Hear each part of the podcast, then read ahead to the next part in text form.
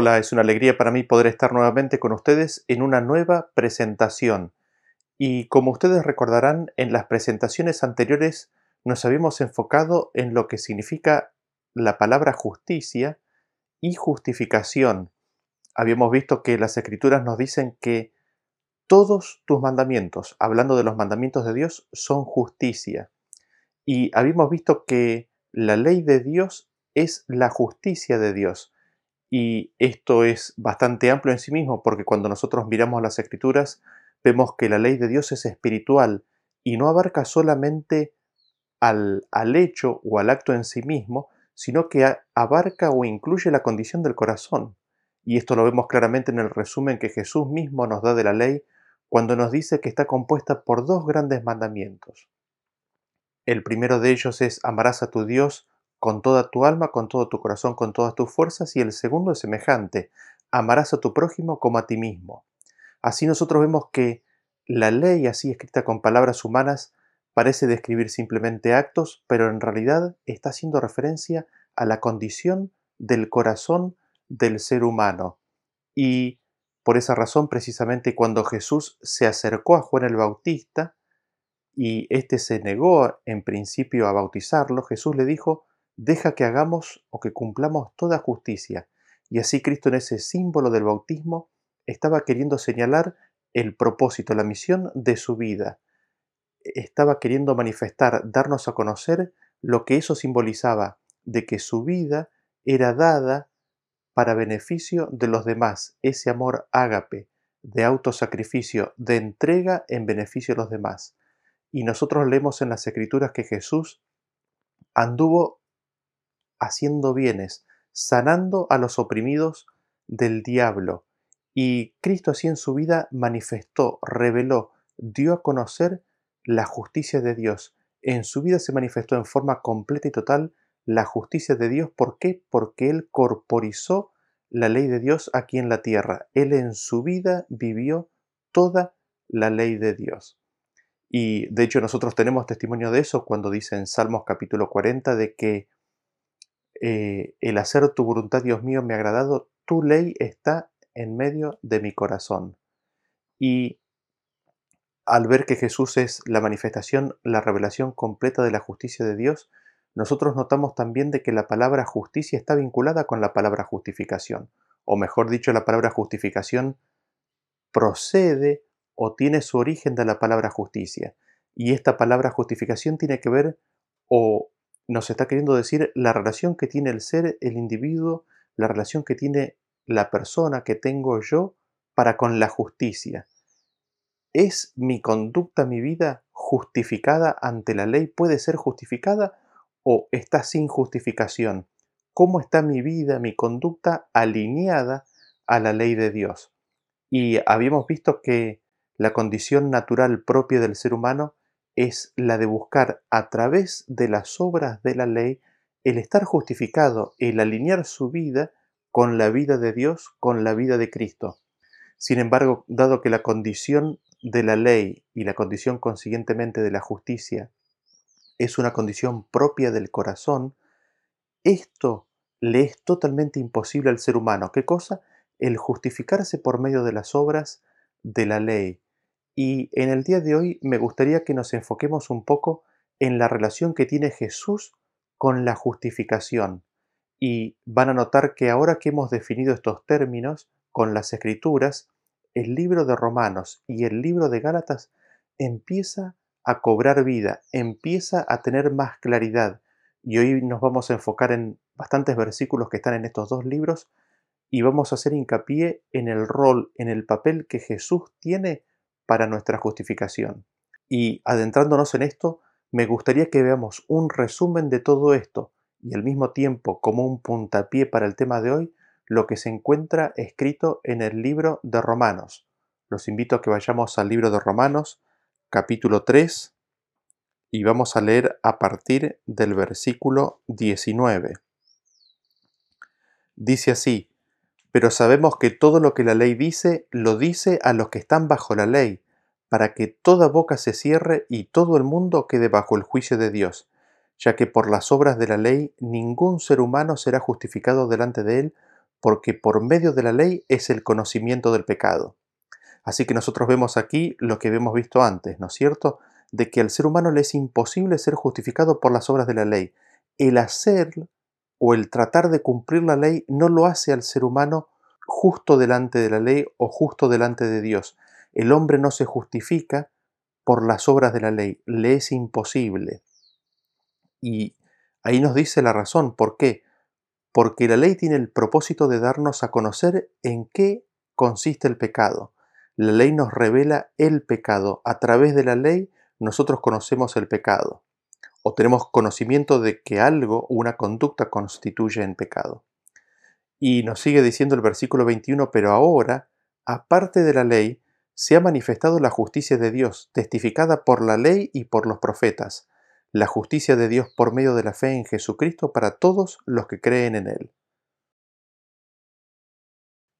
Y noten ustedes que nos dice que aparte de la ley, sabemos que todos tus mandamientos son justicia, aparte de la ley, se nos ha manifestado la justicia de Dios. ¿En dónde? En la vida de Cristo, en la persona de Cristo. Y esta vida que manifiesta, revela, da a conocer la justicia de Dios, es testificada por la ley y por los profetas. Jesús dice que vosotros escudriñáis las escrituras pensando que en ellas tenéis la vida eterna, sin embargo, ellas son las que dan testimonio de mí. Las escrituras, la ley y los profetas dan testimonio, testifican de Cristo, testifican de la vida que Cristo iba a manifestar aquí en la tierra. Manifiestan o testifican de la justicia de Dios que se iba a manifestar en la persona de Cristo. Y nos dice que esta justicia de Dios está accesible para todos los que creen en Él. ¿Cómo? Por medio de la fe en Jesucristo. Creyendo en Jesucristo se nos hace accesible a todos nosotros esta justicia de Dios por medio de la fe. Y ahí nos dice que no hay diferencia por cuanto todos pecaron y están destituidos de la gloria de Dios, siendo justificados gratuitamente por su gracia mediante la redención que es en Cristo Jesús, a quien Dios puso como propiciación por medio de la fe en su sangre, para manifestar su justicia a causa de haber pasado por alto en su paciencia los pecados pasados. Noten ustedes que Dios es el que puso a Cristo Jesús para qué? Para manifestar su justicia. ¿Y cómo Él lo hace? Él lo hace pasando por alto en su paciencia los pecados pasados. ¿Cómo es que Dios manifiesta en Jesús su justicia? Poniendo a Cristo como propiciación por medio de la fe en su sangre. ¿Para qué? para redención, para perdón de nuestros pecados, es decir, para perdón de nuestro apartarnos de la ley, para perdón de una vida que no está justificada, de una vida que está completamente desalineada con la vida de Dios. Y el versículo siguiente dice, con la mira de manifestar en este tiempo su justicia, a fin de que Él sea el justo y el que justifica al que es de la fe de Jesús. Así que nosotros vemos que Dios manifestó su justicia en la vida de Cristo y quiere seguir manifestando su justicia como siendo o poniendo a Cristo como propiciación por medio de la fe en su sangre, perdonándonos los pecados. Así Dios quiere manifestar su justicia, y haciendo esto Él viene a ser justo. De esta forma es Él el justo y el que justifica al que es de la fe de Jesús. Y ahí entonces nos pregunta el apóstol Pablo diciendo, ¿dónde pues está la jactancia? Queda excluida. ¿Por cuál ley? ¿Por la de las obras? No, sino por la ley de la fe. Concluimos pues que el hombre es justificado por fe sin las obras de la ley. Y aquí nosotros queremos destacar el, primer punto. Eh, quizás como tratando de resumir lo que venimos leyendo. Para que el hombre sea justificado por la fe o para que el hombre sea justificado, lo primero que tiene que recibir es el perdón. Y para recibir el perdón tiene que tomar conocimiento, conciencia de la ley. Por eso nos decía al principio, ¿no? Que por medio de la ley es el conocimiento del pecado y es el hombre tomando conciencia de la ley, tomando conciencia de una vida totalmente apartada de la vida de Dios, de una vida totalmente opuesta a los principios de la vida de Dios, ahí es cuando el hombre, tomando conciencia, puede recibir perdón, puede pedir el perdón y recibir el perdón. Y en este proceso es cuando Dios justifica al hombre. Ahora lo que podemos destacar de este versículo es de que Dios lo hace por medio de Jesús. Lo hace por medio de la manifestación de su justicia en la vida de Jesús. Y esto ocurre cuando nosotros creemos en Él, creemos en Jesús. Y volvemos al versículo 28 y lo seguimos leyendo ahí, dice, concluimos pues que el hombre es justificado por fe sin las obras de la ley. ¿Es Dios solamente Dios de los judíos? ¿No es también Dios de los gentiles? Ciertamente también de los gentiles, porque Dios es uno, y Él justificará por la fe a los de la circuncisión y por medio de la fe a los de la incircuncisión. Luego, por la fe, ¿invalidamos la ley? En ninguna manera, sino que confirmamos la ley. Y nosotros vemos aquí cómo Pablo plantea este punto que quizás a algunos se le podría plantar. ¿Será que al afirmar de que la justificación viene a través de la fe en Cristo, a través de la fe en Dios, estamos invalidando la ley? Y Pablo dice, no, de ninguna manera, sino que confirmamos la ley. Y lo que hace ahora Pablo es presenta un ejemplo de lo que venimos mencionando y comentando recién en la vida de Abraham. Noten lo que sigue diciendo a partir del versículo 1 del capítulo 4. ¿Qué pues diremos que halló Abraham, nuestro padre según la carne? Porque si Abraham fue justificado por las obras, tiene de qué gloriarse, pero no para con Dios. Porque, ¿qué dice la Escritura? Que yo Abraham a Dios y le fue contado por justicia. Y aquí nosotros vemos lo que mencionábamos recién. El hombre puede recibir la justicia de Dios, puede ser justificado se le puede contar por justicia qué cosa? El creerle a Dios. ¿Y esto en qué consiste específicamente? Vamos a ver que consiste en lo que recién mencionamos. Seguimos leyendo a partir del versículo 4. Pero al que obra no se le cuenta el salario como gracia, sino como deuda, mas al que no obra, sino cree en aquel que justifica al impío, su fe le es contada por justicia como también David habla de la bienaventuranza del hombre a quien Dios atribuye justicia sin obra. Así que nosotros vemos que la fe, el creer en que Dios justifica al impío, el creer en que Dios me puede justificar a mí, es lo que permite que Dios me, me atribuya justicia. ¿Y esto en qué consiste? En reconocer que la vida de Dios, en que reconocer su ley es buena, y perfecta, y en reconocer de que mi vida no es buena y está alejada de toda perfección o de cualquier perfección. Y noten ustedes cómo el apóstol Pablo resalta esto a continuación.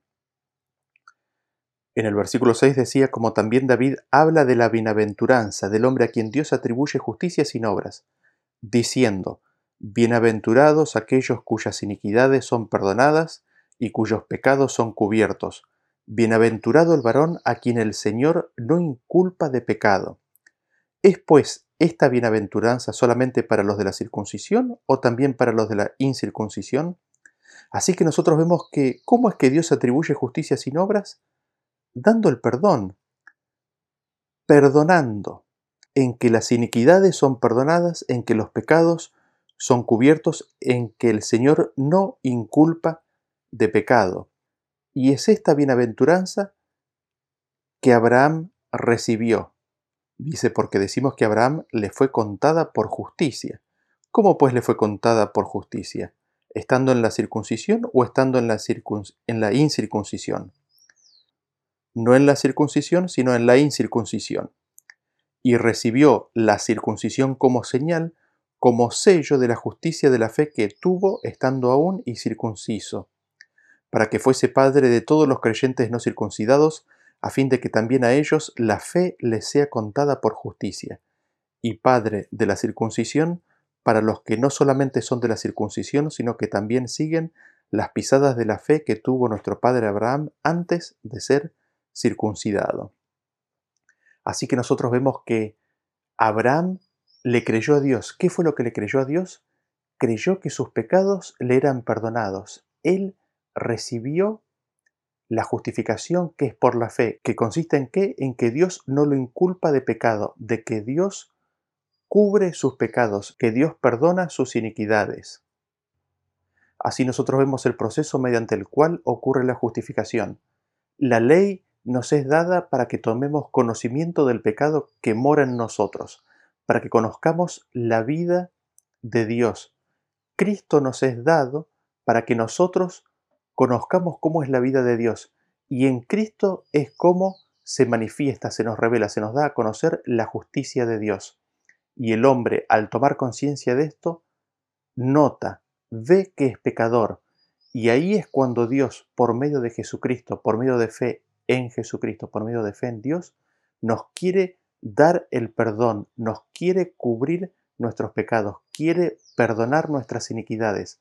Y es cuando el hombre cree a Dios, cree de que la vida de Dios es perfecta y buena y cree que su vida es mala y acepta a Cristo, ahí es cuando el hombre empieza a ser justificado. Ahí es cuando Dios le atribuye justicia al hombre sin obras. Ahí es cuando el hombre comienza a ser justificado. Y me gustaría enfocarme más en detalle en la obra de Cristo en el papel que Cristo juega en la justificación del hombre. Para ello los invito a que vayamos al libro de Hechos, capítulo 13, y vamos a leer a partir del versículo 35. Dice, por eso también, por eso dice también en otro salmo, no permitirás que tu santo vea corrupción, porque a la verdad David, habiendo servido a su propia generación según la voluntad de Dios, durmió y fue reunido con sus padres y vio corrupción mas aquel a quien Dios levantó no vio corrupción. Sabed pues esto, varones hermanos, que por medio de él se os anuncia perdón de pecados, y que de todo aquello de que por la ley de Moisés no pudisteis ser justificados, en él es justificado todo aquel que cree. Noten ustedes aquí que en este versículo se nos dice que es por medio de Cristo que se nos anuncia qué cosa? El perdón de pecados. Y esto consiste precisamente en, el principio de la justificación. Y noten ustedes que justamente de esto nos, quiere decir el, el, versículo este, de que todo aquello que por la ley de Moisés no pudiste ser justificados, es decir, en todo, es en Jesús como puede ser justificado todo aquel que en él cree. Y esto comienza con qué? Con la recepción del perdón de los pecados. Es en Jesús donde hay justificación. Fuera de Jesús no hay justificación. Es imposible obtener justificación si no tenemos a Jesús y si no estamos en Jesús. Noten ustedes cómo lo presenta el amigo de Job, el cuarto amigo de Job, en el capítulo 33, versículo 23 en adelante. Dice, si cerca de él algún elocuente mediador muy escogido que anuncie al hombre su deber, que le diga que Dios tuvo de él misericordia, que lo libró de descender al sepulcro, que halló redención, su carne será más tierna que la del niño, volverá a los días de su juventud, orará a Dios y éste le amará, y verá su faz con júbilo y restaurará al hombre su justicia. Así que nosotros vemos que si Dios tuviera un mediador, y aquí nosotros sabemos que está hablando de Cristo, ¿no? Que le convenciera al hombre de que Dios tiene misericordia de él, de que lo quiere perdonar, y si el hombre aceptara a este mediador, ¿qué es lo que hace Dios por medio de este mediador? Le restaura al hombre su justicia, le restaura al hombre su forma de vida, el estilo de vida que perdió en el jardín del Edén. Y noten ustedes lo que nos dice Isaías capítulo 53 en el versículo 11. Hablando de Jesús, nos dice que verá el fruto de la aflicción de su alma y quedará satisfecho. Por su conocimiento justificará mi siervo justo a muchos y llevará las iniquidades de ellos. Noten ustedes de que Jesús es el que justifica al hombre. ¿Y cómo lo hace? Lo hace por medio de su conocimiento. Qué interesante que es esto. El conocimiento de Cristo es lo que justifica al hombre. El conocimiento que Cristo tiene es lo que justifica al hombre. ¿Y qué es lo que conocía Jesús? El primer versículo que me gustaría leer es el que se encuentra en Mateo capítulo 11, versículo 27. Dice, Todas las cosas me fueron entregadas por mi Padre, y nadie conoce al Hijo sino el Padre, ni al Padre conoce alguno sino el Hijo y aquel a quien el Hijo lo quiera revelar. Así que, ¿qué es lo que conocía Jesús? Jesús conocía al Padre. ¿Cómo conocía Jesús al Padre o cómo conoce Jesús al Padre? Conoce al Padre como nadie, como ningún otro ser en este universo lo conoce. Y es ese el conocimiento que Cristo tuvo del Padre que justifica al pueblo de Dios, que justifica a muchos. Y noten ustedes que nos dice que ese conocimiento de Dios que tenía Jesús justificará a muchos. Es interesante porque no dice que justificará a todos. No todos aceptarán a Cristo, quedando de esa forma excluidos de la justificación de Dios, excluidos de esa forma del perdón que Dios les quiere dar. Sin embargo, la promesa está de que Cristo, por su conocimiento, justificará a muchos. Habrá muchos que aceptarán la justicia de Dios. Y este conocimiento que Jesús tenía del Padre, tiene del Padre, Él lo vivió. En Juan capítulo 17, 4 nos dice, yo te he glorificado en la tierra, he acabado la obra que me diste que hiciese. Jesús, por medio de su vida, glorificó, magnificó, dio a conocer la vida de Dios aquí en la tierra. Tal es así que en Juan capítulo 14, versículo 9 nos dice que ante la pregunta de Felipe, Jesús le dijo, ¿Tanto tiempo hace que estoy con vosotros y no me has conocido, Felipe? El que me ha visto a mí ha visto al Padre. ¿Cómo pues dices tú, muéstranos al Padre? Así nosotros vemos que Cristo, conociendo al Padre, vivió una vida perfecta de acuerdo a la vida de Dios. Vivió la vida de Dios aquí en la tierra. Y es este conocimiento vivido que justifica a muchos. Noten ustedes lo que nos dice el libro de Romanos capítulo 4 a partir del versículo 22 respecto del papel de Jesús en la justificación. Dice así, por lo cual también su fe le fue contada por justicia. Está hablando aquí de Abraham. Y no solamente con respecto a él se escribió que le fue contada, sino también con respecto a nosotros, a quienes ha de ser contada, esto es a los que creemos en el que levantó de los muertos, a Jesús, Señor nuestro. Así que aquí nos dice que no solamente a Abraham le fue contada por justicia la fe que tenía, sino que también a nosotros nos puede ser contada. ¿Y esta fe en qué consiste? En creer en el Padre, en creer aquel, a aquel que levantó de los muertos a Jesús, y en creer en que Jesús fue entregado por nuestras transgresiones y resucitado para nuestra justificación. Así que vemos que Cristo fue resucitado para que nosotros seamos justificados también. Y sigue diciendo, justificados pues por la fe, tenemos paz para con Dios por medio de nuestro Señor Jesucristo, por quien también tenemos entrada por la fe a esta gracia en la cual estamos firmes y nos gloriamos en la esperanza de la gloria de Dios. Noten ustedes que esta justificación, que es por medio del Señor Jesucristo, consiste en que en tener paz para con Dios. Significa estar reconciliados con Dios. Antes de ser justificados, estamos en guerra con Dios. Somos enemigos de Dios.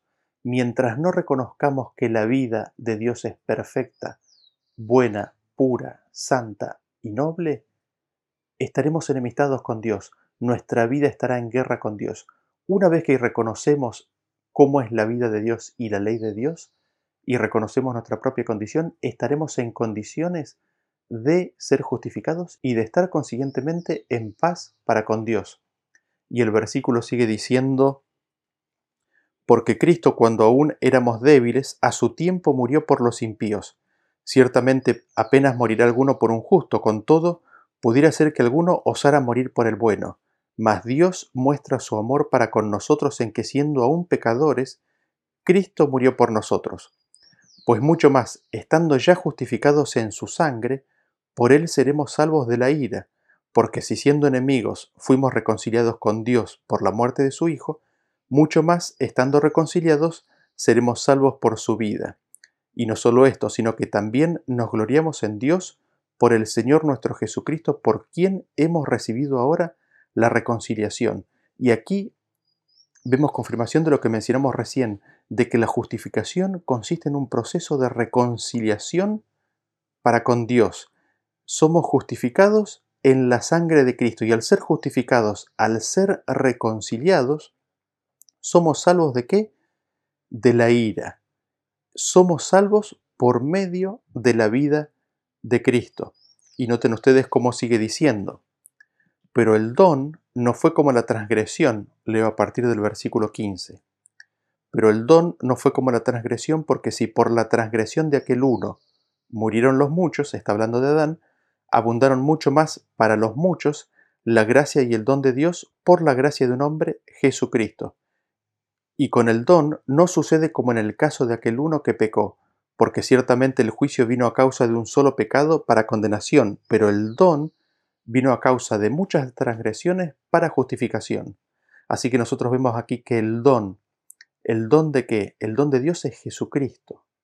El don de Dios es la justicia de Dios. El don de Dios es el ofrecimiento del perdón. Y este don, Cristo, la justicia de Dios, el perdón, es para justificación, es para que nosotros seamos justificados, para que nuestra vida esté de acuerdo a la vida de Dios. Y nos sigue diciendo en el 17, pues si por la transgresión de uno solo reinó la muerte, mucho más reinarán en vida por uno solo Jesucristo los que reciben la abundancia de la gracia y el don de la justicia. Así que nosotros vemos que al creer en Jesús, al recibir su perdón, al creer en Dios, nosotros somos justificados y recibimos el don de la justicia. Se nos da la justicia. El ser justificados implica recibir la justicia de Dios. Y nos preguntamos cómo, cómo es esto. Lo vamos a ver enseguida. Pero el versículo sigue diciendo, Así que como por la transgresión de uno vino la condenación a todos los hombres, de la misma manera por la justicia de uno vino a todos los hombres la justificación de vida. Así que nosotros vemos que la justicia de Dios manifestada aquí en esta tierra, en la vida de Jesús, es lo que nos trae la justificación. La vida del justo, la vida de Cristo, es lo que nos trae la justificación de Dios. Y el versículo sigue diciendo, porque así como por la desobediencia de un hombre los muchos fueron constituidos pecadores, así también por la obediencia de uno los muchos serán constituidos justos. Noten ustedes que está hablando de la relación que el hombre tiene para con la ley y queda aún más confirmado la conexión entre los mandamientos de Dios y la justicia de Dios y nos dice que la desobediencia de uno constituyó a muchos pecadores o a todos pecadores, a todos los hombres, pero la obediencia a la ley de Dios, Cristo manifestando la justicia de Dios aquí en la tierra, constituye a los hombres en justos. Ya vamos a ver más adelante cómo es este proceso de que los hombres sean constituidos justos. Evidentemente el primer paso es lo que venimos viendo hasta ahora reconocer la vida de Dios, reconocer la vida propia como mala, aceptar, recibir el perdón de Dios, creer en Jesucristo y en Dios. Pero sigamos leyendo el versículo, nos dice, pero la ley se introdujo para que el pecado abundase, mas cuando el pecado abundó, sobreabundó la gracia, para que así como el pecado reinó para muerte, así también la gracia reine por la justicia para vida eterna mediante Jesucristo Señor nuestro. Así que nosotros aquí volvemos a como habíamos empezado leyendo en Romanos capítulo 3. La ley se introdujo para que tomemos conocimiento del pecado que hay en nuestra vida. La ley se introdujo para qué? Para que el pecado, para que el pecado abundase. ¿Dónde? En nuestro corazón.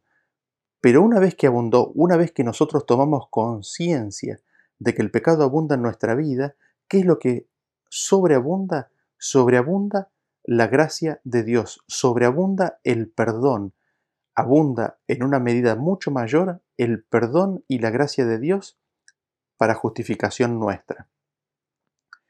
Y me gustaría que nos adentremos un poquito más aún en qué consiste precisamente esta justificación de Dios y Cristo y la relación que Jesús tiene con esta justificación. Para ello los invito a que vayamos al libro de Romanos capítulo 9 y vamos a leer a partir del versículo 30. Dice así, ¿qué pues diremos? Que los gentiles que no iban tras la justicia han alcanzado la justicia, es decir, la justicia que es por fe, mas Israel que iba tras una ley de justicia no la alcanzó. Noten ustedes que la única forma de alcanzar la justicia es por medio de una justicia que es por fe. Sigue diciendo el 32. ¿Por qué? Porque iban tras ella no por fe, sino como por obras de la ley, pues tropezaron en la piedra de tropiezo. Como está escrito, he aquí pongo en Sión piedra de tropiezo y roca de caída, y el que creyere en él no será avergonzado. Hermanos, Ciertamente el anhelo de mi corazón y mi oración a Dios por Israel es para salvación, porque yo les doy testimonio de que tienen celo de Dios, pero no conforme a ciencia. Porque ignorando la justicia de Dios y procurando establecer la suya propia, no se han sujetado a la justicia de Dios, porque el fin de la ley es Cristo para justicia a todo aquel que cree. Noten ustedes que nos dice que el hecho de querer buscar la justicia o la justificación por medio de las obras de la ley es ignorar, es desconocer en qué consiste la justicia de Dios. Es pensar que consiste simplemente en las obras y en desconocer de que implica un cambio total del corazón. Y noten ustedes que nos dice que el fin, el propósito, el objetivo de la ley es Cristo. ¿Con qué finalidad? con la finalidad de que Cristo venga a hacer justicia para todo aquel que cree. Y ahora Pablo nos va a explicar cómo es este proceso. Dice, ¿por qué no? Entonces lo que sigue es la explicación. Porque de la justicia que es por la ley de Moisés, escribe así, el hombre que haga estas cosas vivirá por ellas. Pero la justicia que es por la fe dice así, no digas en tu corazón, ¿quién subirá al cielo? Esto es para traer abajo a Cristo. O ¿quién descenderá al abismo? Esto es para hacer subir a Cristo de entre los muertos. Mas ¿qué dice? Cerca de ti está la palabra, en tu boca y en tu corazón. Y nos detenemos aquí. Noten ustedes que, ¿qué es lo que nos dice? Que la justicia que es por la fe no busca traer a Cristo desde el cielo para abajo, ni busca levantar a Cristo desde el abismo de entre los muertos. Noten ustedes que la justicia por la fe reconoce que Cristo es central para recibir esa justicia. Cristo es clave. ¿Y qué es lo que dice esta justicia que es por la fe? ¿Qué es lo que dice aquel que recibe la justificación? Dice, cerca de ti está la palabra. Es decir, cerca de ti, cerca tuyo, cerca mío está la palabra de Dios. ¿En dónde? En tu boca y en tu corazón. Esta es la palabra que predicamos. Noten ustedes que esto es muy importante. ¿Cómo es la justicia que es por la fe? La justicia por la fe no cree que hay que mover a Cristo o hay que traerlo, que Cristo ya está. ¿En dónde? En la boca y en el corazón. Cristo ya puede estar en nuestra boca y en nuestro corazón. La boca manifiesta lo que hay en el corazón. De la abundancia del corazón habla la boca. Consecuentemente, la justicia que es por la fe se manifiesta en Cristo siendo manifestado en la boca en Cristo viviendo en el corazón y siendo manifestado en la boca. Nosotros esto lo vemos en, inclusive en la Odisea mismo, ¿no?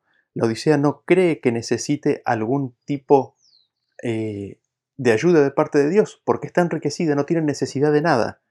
Y Cristo está afuera, Cristo quiere morar en el corazón, Cristo está afuera golpeando la puerta del corazón, manifestando esa falta de justicia de Dios que vive y experimenta la Odisea.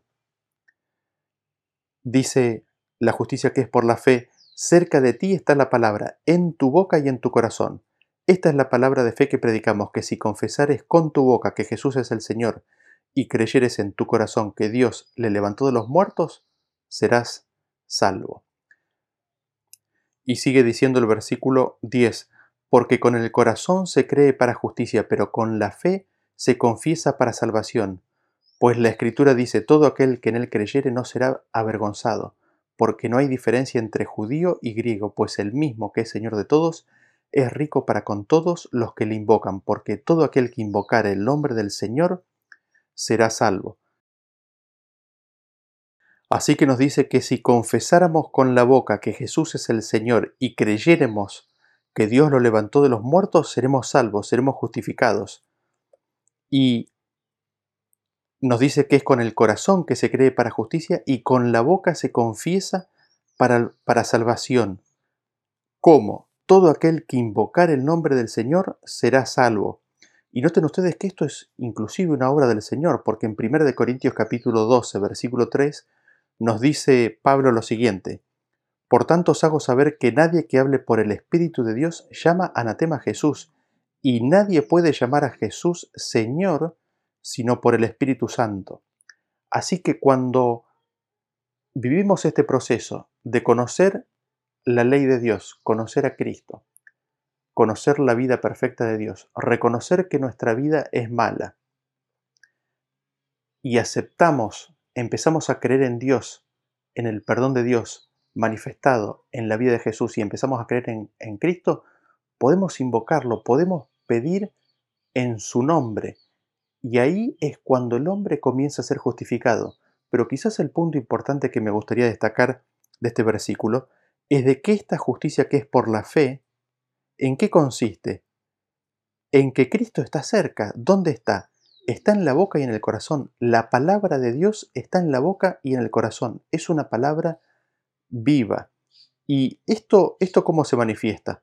Nosotros lo vemos en Lucas capítulo 21, versículo 14, cuando Jesús le dice a sus discípulos, Proponed en vuestro corazón no pensar antes cómo habéis de responder en vuestra defensa, porque yo os daré palabra y sabiduría, la cual no podrán resistir ni contradecir todos los que se opongan.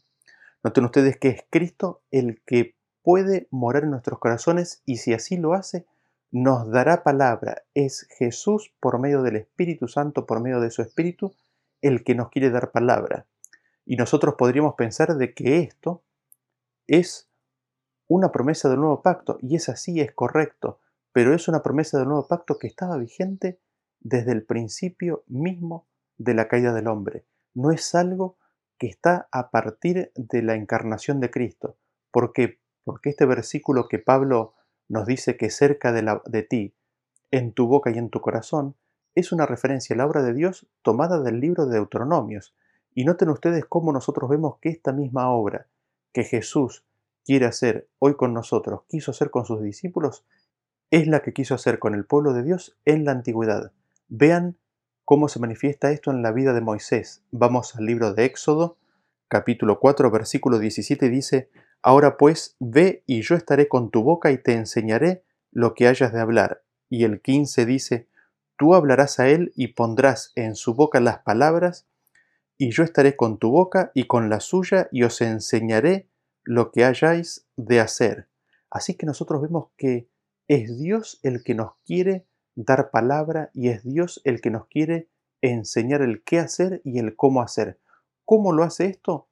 Lo hace por medio de Cristo, lo hace con la palabra de Dios, Cristo morando en el corazón y consiguientemente manifestándose en la boca. Este es el pacto eterno. Este es el pacto con el cual Dios busca a bendecir a las naciones desde el mismo principio. Así como Abraham fue justificado por la fe de esta forma, así quiere justificar a todas las personas. Noten ustedes cómo este versículo nos muestra de que es el pacto de Dios eh, específicamente.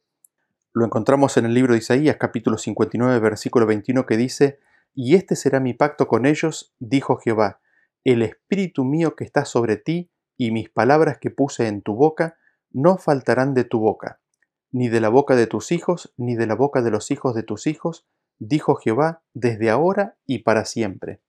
Noten ustedes qué, hermosa y preciosa promesa. Este será mi pacto con ellos, dijo Jehová. ¿En qué consiste el pacto de Dios para con el hombre? De que el Espíritu de Dios estará sobre ti y que las palabras de Dios, Dios las pone en nuestra boca y que no faltarán de nuestra boca ni de la boca de nuestros hijos y de la boca de los hijos de nuestros hijos. Y noten ustedes que esta es una promesa eterna, desde ahora y para siempre. Es una promesa para siempre. Y Jesús nos confirma esto cuando nos dice, y yo rogaré al Padre y os dará otro consolador que estará con vosotros para siempre el Espíritu de Dios es el don de Dios, es el pacto de Dios. Es la promesa de Dios de que morará en nuestros corazones y nos dará palabra, nos enseñará el camino. Y es esto lo que consiste en ser justificados por la fe. Ser justificados por la fe significa o consiste en recibir a Cristo, en tenerlo a Cristo en el corazón y que sea manifestado en la boca. Consiste en tener la palabra de Dios atesorada, guardada en el corazón. Noten ustedes cómo esto lo podemos encontrar en el libro de Gálatas, capítulo 3, a partir del versículo 21 leemos, Luego la ley es contraria a las promesas de Dios en ninguna manera, porque si la ley dada pudiera vivificar, la justicia fuera verdaderamente por la ley.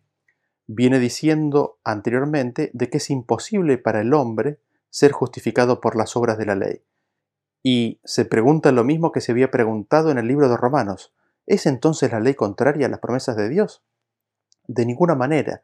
Y nos dice que la ley no puede vivificar, la ley no nos puede dar la vida de Dios.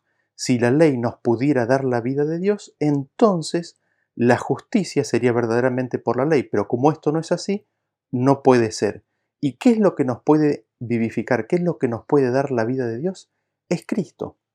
Y noten ustedes cómo sigue diciendo, mas la escritura lo encerró todo bajo pecado para que la promesa que es por la fe en Jesucristo fuese dada a los creyentes pero antes que viniese la fe, estábamos confinados bajo la ley, encerrados para aquella fe que iba a ser revelada, de manera que la ley ha sido nuestro ayo para llevarnos a Cristo, a fin de que fuésemos justificados por la fe.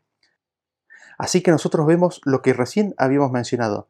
La ley tiene la finalidad, el propósito de darnos a conocer el pecado que mora en nosotros y llevarnos a Cristo. Y es de Cristo de quien recibimos la justificación por la fe. Y sigue diciendo el versículo 25, pero venida la fe, ya no estamos bajo ayo, pues todos sois hijos de Dios por la fe en Cristo Jesús, porque todos los que habéis sido bautizados en Cristo, de Cristo estáis revestidos. Ya no hay judío ni griego, no hay esclavo ni libre, no hay varón ni mujer, porque todos vosotros sois uno en Cristo Jesús.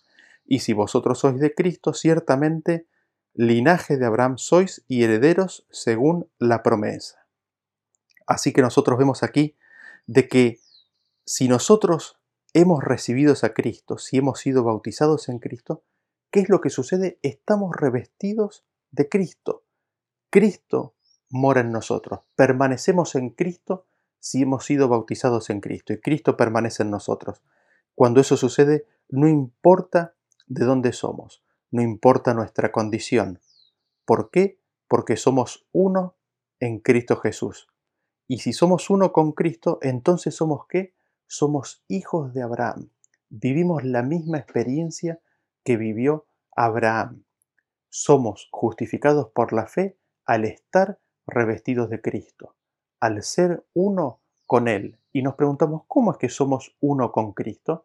Noten ustedes lo que nos dice Juan capítulo 17 leemos a partir del versículo 20, que nos dice, mas no ruego solamente por estos, sino también por los que han de creer en mí por la palabra de ellos, para que todos sean uno, como tú, oh Padre, en mí y yo en ti, que también ellos sean uno en nosotros, para que el mundo crea que tú me enviaste. La gloria que me diste yo les he dado para que sean uno, así como nosotros somos uno, yo en ellos y tú en mí, para que sean perfectos en unidad, para que el mundo conozca que tú me enviaste y que los has amado a ellos como también a mí me has amado. Así que somos justificados por la fe al creer en Jesús, al ser bautizados en Cristo Jesús. Consiguientemente estamos revestidos de Cristo y somos uno con Él. ¿Y cómo es que somos uno con Él? Cuando recibimos la gloria que Cristo recibió del Padre. Cuando Cristo mora en nosotros porque el versículo 23 nos dice, yo en ellos y tú en mí. El Padre mora en Cristo por medio de su Espíritu y Cristo mora en nosotros por medio de su Espíritu. Y así es como venimos a ser uno con Cristo y con el Padre. Así es como venimos a estar revestidos de Cristo. Y es así es como venimos a estar justificados por la fe. Así que nosotros vemos aquí que el proceso de justificación incluye varias cosas. Mencionamos nuevamente el proceso para que quede claro. Tomamos conciencia de la vida de Dios, de la ley de Dios. Vemos que es buena, perfecta, pura. Tomamos conciencia de nuestra condición mala y al ver a Cristo y al ver a Dios, al ver a Dios a través de Cristo, conocemos que Dios nos quiere perdonar, nos quiere justificar, nos quiere acercar a su reino.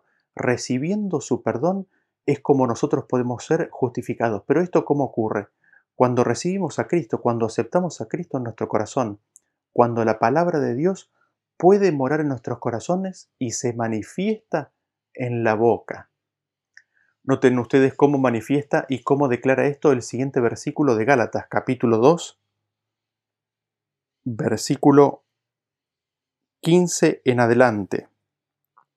Dice nosotros, judíos de nacimiento y no pecadores de entre los gentiles, sabiendo que el hombre no es justificado por las obras de la ley, sino por la fe de Jesucristo, nosotros también hemos creído en Jesucristo para ser justificados por la fe de Cristo y no por las obras de la ley, por cuanto por las obras de la ley nadie será justificado. Y si buscando ser justificados en Cristo también nosotros somos hallados pecadores, ¿es por eso Cristo ministro de pecado? En ninguna manera. Porque si las cosas que destruí las mismas vuelvo a edificar, transgresor me hago, porque yo por la ley soy muerto para la ley a fin de vivir para Dios.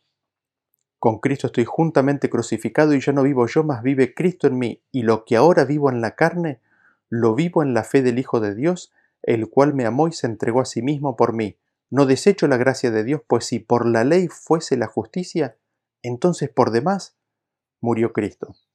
Noten ustedes lo que nos viene diciendo aquí. Al hombre le es imposible ser justificado por las obras de la ley, solamente por la fe de Jesucristo. ¿Y cómo es que puedo tener la fe de Jesucristo? ¿Cómo puedo ser justificado por la fe de Jesucristo?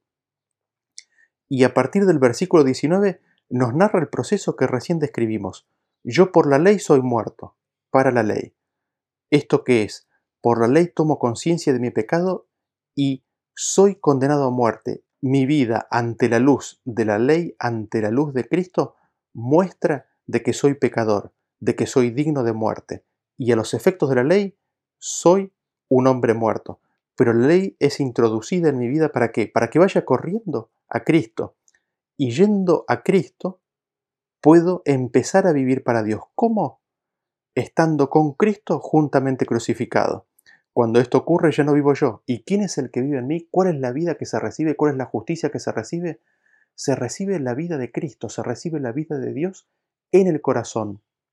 Y es Cristo el que vive en mí. Y lo que ahora vivo, lo vivo por la fe del Hijo de Dios. Lo vivo en la fe del Hijo de Dios. Si si esto no ocurriera así, ¿qué es lo que nos dice? Si, si el hombre buscara que la justicia fuera por la ley, por demás murió Cristo para mí. Para mí, Cristo murió por demás. ¿Por qué? Porque estoy desechando a la única manera en la cual puedo recibir la justicia de Dios. Estoy, rechazando la única manera mediante la cual puedo recibir y ser justificado ante Dios. Y noten ustedes lo que nos dice Gálatas capítulo 5, versículo 1 en adelante. Estad pues firmes en la libertad con que Cristo nos hizo libres y no estéis otra vez sujetos al yugo de esclavitud. Noten ustedes que el imaginarse de que el hombre puede ser justificado por las obras de la ley es un yugo de esclavitud, es estar bajo esclavitud. Y es una esclavitud propia al pecado, es, es increíble. Y Pablo sigue diciendo, He aquí yo, Pablo, os digo que si os circuncidáis, de nada os aprovechará Cristo. Y otra vez testifico a todo hombre que se circuncida, que está obligado a guardar toda la ley. De Cristo os desligasteis los que por la ley os justificáis. De la gracia habéis caído. Noten ustedes que Pablo nos sigue diciendo, aquellos que buscan justificarse por la ley están completamente separados de Cristo, se han alejado de Cristo. Cuando nosotros nos imaginamos que por nosotros mismos, por alguna obra que nosotros hagamos, estamos siendo justificados o de que nuestro accionar, nuestra vida, es justa o es de acuerdo a la ley de Dios, estamos apartados de Cristo, nos hemos alejado de Cristo, porque Cristo es el único que puede implantar en nuestra vida los impulsos propios, justos, nobles, santos y buenos que provienen, que provienen de la vida de Dios. Y sigue diciendo, pues nosotros, por el Espíritu, aguardamos por fe la esperanza de la justicia, porque en Cristo Jesús ni la circuncisión vale algo, ni la incircuncisión, sino la fe que obra por el amor. Notan ustedes que nos dice que por el Espíritu aguardamos por fe la esperanza de la justicia. ¿Por qué? Porque el ser justificado y el recibir la justicia de Dios por medio de Cristo morando en nuestros corazones es un caminar, es un proceso. El segundo siguiente, el próximo minuto, la próxima hora, el día de mañana, también tengo que elegirlo a Cristo. ¿Para qué? Para recibir su justicia. Si no recibo a Cristo en mi corazón, puedo perder la justicia que es de Dios. Si mañana, si en la próxima decisión rechazo a Cristo, estoy perdiendo la justificación, estoy perdiendo la justicia de Dios. Por eso el versículo nos dice que nosotros por el Espíritu aguardamos por fe la esperanza de la justicia. ¿Por qué? Porque es una conexión constante y vital la que hemos de mantener con Cristo en nuestras vidas. Y para ir terminando, me gustaría que, siendo que la justicia es algo que se recibe de Cristo, es algo que Cristo nos deja, me gustaría que notemos cómo lo describe, cómo lo describen los siguientes versículos. Vamos al libro de Hebreos capítulo 11 a partir del versículo 7 y noten lo siguiente. Dice, Por la fe Noé cuando fue advertido por Dios acerca de cosas que aún no se veían, con temor preparó el arca en que su casa se salvase y por esa fe condenó al mundo y fue hecho heredero de la justicia que viene por la fe. Así que nosotros vemos que la justicia que se recibe por la fe es una herencia, es algo que se recibe. Noten ustedes que la herencia es algo propio que se recibe cuando alguien muere. Esta justicia que se recibe por la fe es algo que se recibe por herencia gracias a la entrega de Cristo, gracias a la negación propia de Cristo, gracias a que Cristo se ofreció a sí mismo y dio su vida por nosotros. Y noten ustedes cómo nos dice Primera de Juan, capítulo 2, a partir del versículo 28 dice, Y ahora, hijitos, permaneced en él para que cuando se manifieste tengamos confianza para que en su venida no nos alejemos de él avergonzados. Si sabéis que él es justo, sabed también que todo el que hace justicia es nacido de él. Así que nosotros podemos heredar la justicia de Dios, la justicia que mora en Cristo, la justicia de Cristo, cuando nacemos de Él, cuando venimos a ser hijos de Él, cuando nacemos de Él, podemos recibir, podemos heredar la justicia que es de Dios. Y así me gustaría terminar con el tema de hoy, notando el proceso de la justificación del hombre. ¿En qué consiste este proceso? En que el hombre toma conciencia de la ley de Dios, toma conciencia de la vida de Cristo, ve que es buena, perfecta, y reconoce que su propia condición es miserable, de que su propia condición es malvada. Recién ahí Dios está en condiciones de darnos el perdón. ¿Y cómo lo hace? lo hace al darnos a Cristo. Dios envía al Espíritu de su Hijo a nuestros corazones que clama Abba Padre y así nos hace hijos, nos hace herederos de la justicia que mora en Cristo. ¿Y cómo es que el hombre es justificado por la fe? Cuando la palabra de Dios mora en nuestros corazones y se manifiesta en nuestra boca, cuando somos revestidos de Cristo, cuando venimos a ser uno con Él, cuando yo no vivo yo, mas Cristo vive en mí, allí habremos recibido la justicia de Dios y seremos justificados por la fe. Gracias por habernos acompañado hasta aquí, que Dios los bendiga y nos vemos en la próxima presentación. Hasta luego.